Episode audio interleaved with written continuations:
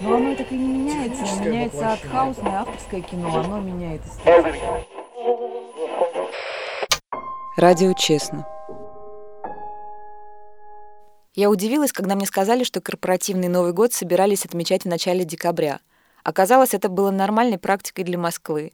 Аренда любого заведения непосредственно перед праздником стоила очень дорого, поэтому большинство компаний провожали Старый год раньше. Особенно стесненные в средствах фирмы устраивали свои корпоративы уже в ноябре. На радио в Калининграде корпоративного Нового года не было вовсе. Я не ассоциировала этот праздник со станцией, с общими достижениями. Обычно мы собирались на работе в первых числах января, не как коллеги, а как друзья, и напивались в дым. Забыться, задержаться в объятиях — тщетные, тщетные попытки. Мы переживали свою легкость и беспомощность вместе.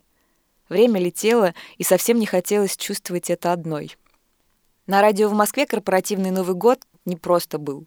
У праздника имелся регламент — Наш офис кипел управленцами. Все, что касалось сотрудников, для них было бизнесом. К Новому году они начали готовиться еще летом, и к декабрю подали его в лучшем виде, как очищенный мандарин. Праздник организовывали в новом ресторане, расположенном в паре станций от Кольцевой. Когда я поднялась из метро, лил дождь. Он как соус пропитывал промозглую тьму. Сказав себе спасибо за зонт, брошенный в сумку в последнюю минуту, я открыла его — и, проводив долгим взглядом человека, нырнувшего в теплое сухое метро, двинулась к ресторану. Шагая по мокрой дороге, я с осторожностью обходила лужи, на дне которых покоились серые остовы панельных многоэтажек. Поравнявшись с детской площадкой, я заметила облезлый покосившийся турник.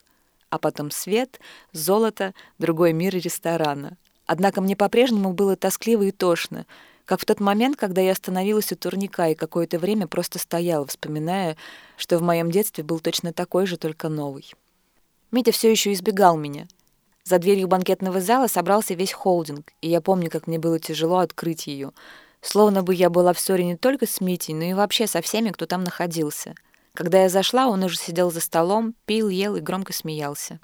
Столов было много, на каждом стояли карточки с именами. В поисках своей я обошла весь зал — он был как со страницы глянцевого журнала, роскошный. Но волновало меня другое. Мои коллеги привели с собой жен, мужей, спутников и спутниц. Я замечала только эти пары. Моя карточка нашлась на другом конце зала, максимально далеко от Мити. Здесь за одним столом собрали всех ведущих честно. Нас пока мало кто знал, и мы почти никого не знали, так и сидели, как будто окруженные стеклянной стеной. Однако атмосфера за столом была теплой, булочной. Оказавшись в меньшинстве, мы стали воспринимать друг друга как сокровище. Когда все собрались, на сцену поднялись руководители, и началась официальная часть. В холдинге была своя ежегодная премия. Перед корпоративом мы заполняли листы с номинациями, выбирая победителей. Теперь этих счастливчиков вызывали на сцену. Они получали свои статуэтки и, как на Оскаре, благодарили друзей, семью, бога, генерального директора, президента Спанч Боба и Памелу Андерсон. Невинное, казалось бы, развлечение, но я впервые почувствовала напряжение за нашим столиком. Нам словно дали понять, что мы не помощники друг другу, а конкуренты. В одной из номинаций победил Мити. Его не было в зале, он вышел по своим делам, ни на что не рассчитывая. За ним послали — надо было видеть лицо Мити, когда он поднялся на сцену. Одного его сияния было достаточно, чтобы вызвать в зале овации. Глядя на Митю, я едва могла усидеть на месте. Так мне хотелось подойти к нему и обнять. Коллеги разливали виски. Я подставила свой стакан. Потом реальность дрогнула и посыпалась. Когда я в следующий раз посмотрела на сцену, церемония награждения уже завершилась. На ней пели и танцевали три симпатичные девушки, которых часто показывали по телевизору. Закончив, они задорно поздравили всех с Новым годом, назвав своими друзьями. Несколько разгоряченных выпитым сотрудников тут же полезли к ним на сцену расцеловать по дружбе. Путь им преградила охрана. Новый год никак не мог наступить через 11 месяцев. Все календарные условности в таком случае теряли свое значение. И время, как пламя, вырывалось из очага, превращало весь дом в залу. За этим ритуальным празднованием не было никакой правды, ничего созданного. И когда я поднимала бокал, настраиваясь оставить все плохое и мучительное в прошлом, у меня не получалось, потому что я в это не верила. Я встала из-за стола и прошлась по залу. Вокруг чокались, смеялись, обнимались. Откуда-то сверху вдруг полетело конфетти и засыпало все. Никто не ждал двенадцати, не было никакой символической границы между старым и новым. Поэтому все смешалось, и скоро я уже была не в состоянии отличить тех, с кем была знакома несколько месяцев, от тех, кого узнала только что.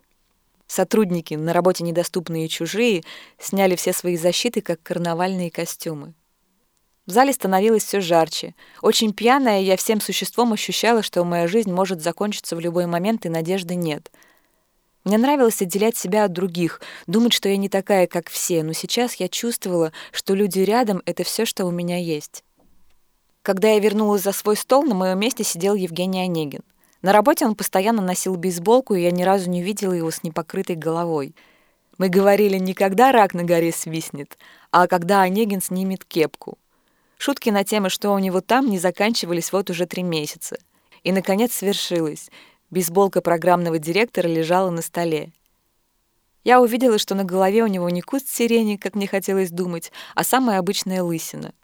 Лицо Жени пылало, на лбу выступил пот. Но он как будто не замечал этого.